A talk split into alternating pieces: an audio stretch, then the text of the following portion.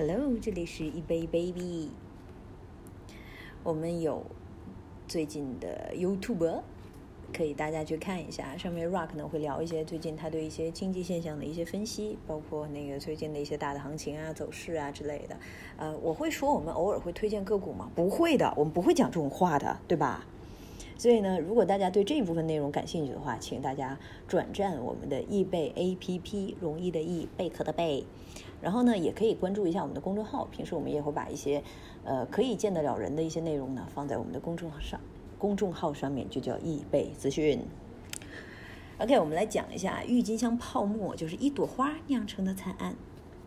这个内容其实我们之前说过，但是呢，因为这一次呢看到一个比较欢脱的一个内容，所以我来给大家详细的叨叨一下这个这个东西哈。OK，上我们上一期呢讲了明斯基时刻一来，那么各种危机也就不远了。好比说你在公司上班，突然之间门口站着你的大 boss，面带微笑的说 “You are fired”，被炒了。所以放眼历史深坑呢，从哪里开始讲呢？有一个词儿你一定听过，就是郁金香泡沫。堪称金融界危机的鼻祖，那么相信大家看到这个词儿都会从心底发出不屑，说：“ 你这也好意思拿出来讲？So easy。”但是呢，我相信大家没有深入的了解过，包括我们之前介绍的时候，我们没有详细的讲过为啥郁金香泡沫发生在荷兰，为啥荷兰的金融咋咋就这么牛？一朵花呢，何德何能成了一个金融产品？那么这一切都离不开荷兰的逆袭之路。我们今天来聊聊这位欧洲的马车夫——荷兰。地形决定了他的命运，所以我们先要搞清楚一个概念。当我们提到荷兰的时候呢，它在古代只是尼德兰王国的几个省，尼德兰北方这几个省呢，差不多就是今天的荷兰。这一个片区呢，统称为尼德兰，在欧亚大陆的最西北。尼德兰在河南语里面呢，意思是低地、低洼，其中四分之一的土地呢，比海平面还要低。所以平时尼德兰人呢，住的是海景房，但是呢，但凡海水嗷嗷上涨的时候呢，立刻就变成了海底捞。所以各位朋友，大家想想啊，这种用地理特点的取名方式，大家熟悉不？如果搁咱们中国呢，这就叫大西北。注意啦，这个地理特征起码是黑体加粗的重点，那么很大程度上决定了荷兰的命运。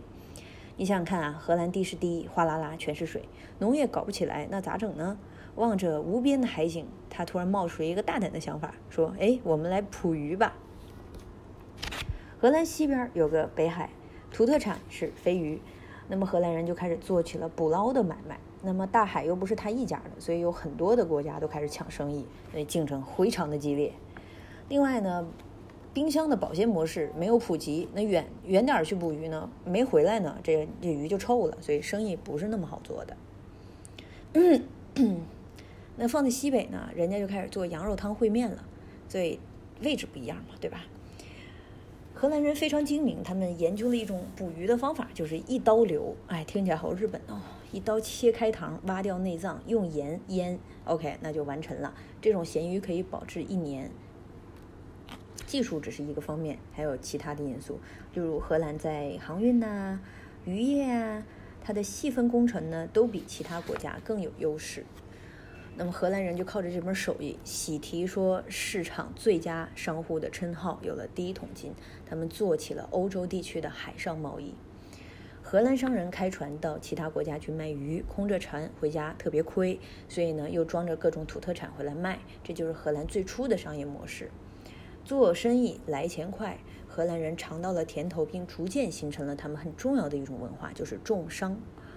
这种文化的特点呢，就是荷兰人眼里做生意赚钱第一，其他贼不靠谱。于是乎呢，荷兰就是独立崛起，并拥有了发展发达的金融业，都离不开这个重要的性格，就是叫节俭。第二个，我们讲一下钱逼出来的尼德兰革命。荷兰人能节俭到啥程度呢？我们来简单的浏览一下它作为经济中心的这段历史。法兰克王国来统治，那么荷兰人没有意见；神圣的罗马帝国来统治，那荷兰人还是没有意见；勃艮第公国也就是法国来统治，那么荷兰人依然没有意见；西班牙人来统治也没有意见。但之后呢，西班牙人开始向荷兰人收很重的税，一直到后来，西班牙几乎一半的税收都是靠荷兰去贡献的。这下荷兰人就很很大意见了，说：“哎呦，不行了，开干吧！”那么史称荷兰独立战争。所以看明白了吗？荷兰人把节俭的精神发挥到了极致，他们的人生信条大概就是：你可以打我、骂我，甚至管我，但是你想动我的钱，没门儿。实际上闹革命的原因有很多啦，比如说像宗教迫害啊、封建专制啊。但是因为我们现在只讲经济的东西，最主要的就是荷兰独立战争的地位非常的高。来，敲黑板了哈，这是历史上第一次成功的资产阶级革命。荷兰是第一个资本主义国家。那这时候问题就来了，什么叫资本主义呢？简单的，我们来讲个小故事。很久很久以前，渔民出海捕鱼，大部分自己吃，那么多的鱼偶尔卖一卖。这种呢就叫自然经济。后来大家都喜欢买鱼来吃，市场需求变大，捕鱼的技术也就提高了。那么渔民一个人忙不过来，于是他就雇佣了很多的工人帮他来捕鱼，这就形成了雇主和雇佣工人的关系。这时候捕鱼呢，就是为了赚钱。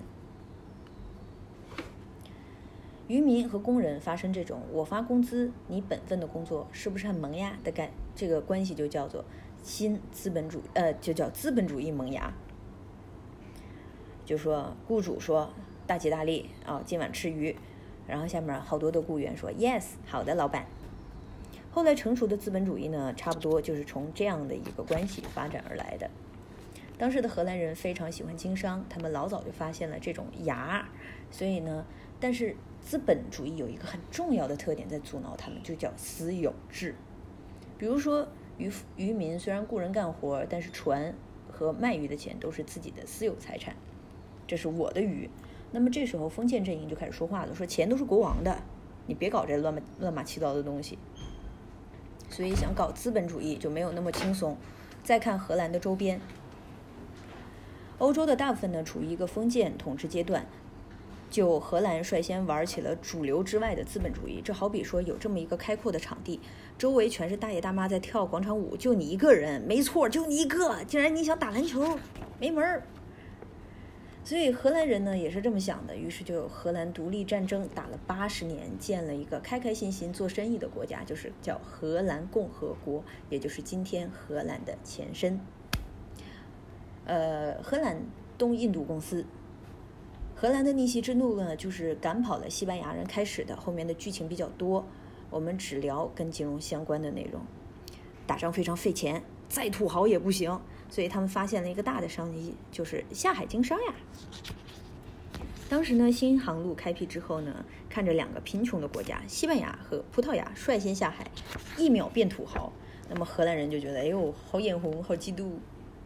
荷兰人呢就想，呃，那我建个公司吧，专门搞海上贸易。不过船人都要钱，那么融呃创业要先融资呀。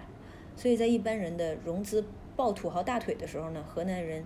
的这个脑路比较清奇，说土豪钱多难弄，但普通人的钱也是钱呀，就开出了一股这个叫清流吧，叫今天买我一股，明天你开路虎。于是荷兰商人就把要融的钱分成很多份儿，公开来卖，不管什么人，你买了你就是我老板，就是这种集体创业的感觉，分成好多份儿的。这个公司资产呢就叫股份，那么购买股份时给你的票据就叫股票，赚了钱就按比例分红，赔了钱就只承担有限责任，这就是第一家世界上第一家的股份有限公司，就叫荷兰东印度公司。因此呢，荷兰堪称金融圈的鼻祖，这个公司呢直接催生了非常多的金融创新。那创新一就是股票交易所。荷兰东印度公司带着全村人的希望出海赚钱，前脚刚走，后脚人们就开始打起了股票的主意，说：“哎呀，有些人说，嗯嗯，想买没买到；有些人想卖出去，说，嗯，哎呀，后悔死了。”于是两拨人一拍大腿，就在小酒馆里买卖起了东印度公司的股票。所以干这个行当的人越来越多，政府就专门建了一个地儿，这个就是第一家世界的股票交易所——阿姆斯特丹证券交易所。股票的出现呢，戳中了荷兰人的爽点。说出门做生意多费劲儿，原来钱还能下崽呢。于是呢，这种投资跟投机的意识悄无声息的就在荷兰人的心里扎下了根。创新二就是银行。荷兰的造造船技术呢超级棒，港口也很多，很快的就形成了欧洲的贸易服务区。欧洲各国都跑跑来做生意，于是问题就来了，说钱不一样，咋还能愉快的赚钱呢？为了解决这个问题，哎，又脑洞一开，说成立了世界第一家现代意义上的银行，就叫阿姆斯特丹银行。首先，银行打造出一个标准货币，接下来商人来做生意就可以把自己的货币换成了标准货币。标准货币呢，就是按规定的金银含量打造的，这个质量非常可靠。银行按标准货币衡量商人的货币价值，在一样的价值兑换货币给商人。这些金融创新呢，让大家都来荷兰投资做生意，所以荷兰突然变得无比的有钱。说起这个呀，那个给大家 share 一下，我就我感兴趣的点就是，呃，之前我们在玩那个金银币的时候。呃，真实的金银币啊，就是清代的这个金银币。当时呢，最早清早期的时候，银币呢，一枚银币，呃，它的银含量比率大概是在百分之九十二到九十四左右吧，就差不多是在这个范围区间。那么到了呃清代没落的时期，就是差不多到光绪那个时期，呃，金那个银含量就开始 biu biu biu 的开始下跌。呃，一直跌到了百分之八十二左右，所以后来的银币呢就越来越不值钱。那所以标准货币它这里面讲的是金银含量是非常呃按一定的规格走的，是质量可靠这个说法，其实就是为了规范当时的这个市场。But anyway，回来，那么后来荷兰牛到什么样的一个程度呢？嗯，我们来看看东印度公司啊，他们带着钱载着货一路向东到达了亚洲。东印度公司的权力非常的大，能印钱，有军队，能跟国家签合约。它最大的使命就是赚钱，给股东分红。所以东印度公司到处殖民，垄断贸易，啥赚钱干啥。荷兰的发家史呢，也是别人的血泪史，因为他只认钱，每到一个地方就大肆的掠夺。所以我们客观的看哈。不过呢，东印度公司一般活动在亚洲、美洲，还有一块大肥肉呢。所以呢，荷兰政府又建了一个西印度公司，专门跑美洲的业务。西印度公司扩张到了北美那个地方，建了一座城市叫阿姆斯特丹。他们建起了围墙，防止印第安人还有英国人来搞破坏。提一嘴啊，也是在这个地方，那么英国人赶跑了荷兰人，起了一个名字叫 New York，纽腰。英国人把围墙 wall 给拆了，建了一条 street 一条街，最后呢就叫做 Wall Street 华尔街。所以荷兰把生意做到了全球，也把脑洞大开的金融制度传播开来。所以在江湖上，兄弟都称为了海社海上的老司机 slash 马车夫。所以为什么？我的眼中常含泪水呢，是因为海上风比较大。谁又能想到，这位经验丰富的马车夫却栽在了一朵花的手里？大家好，我是郁金香，郁金香。我们下一期呢，就开始说一朵花酿造成的惨案——郁金香泡沫。拜。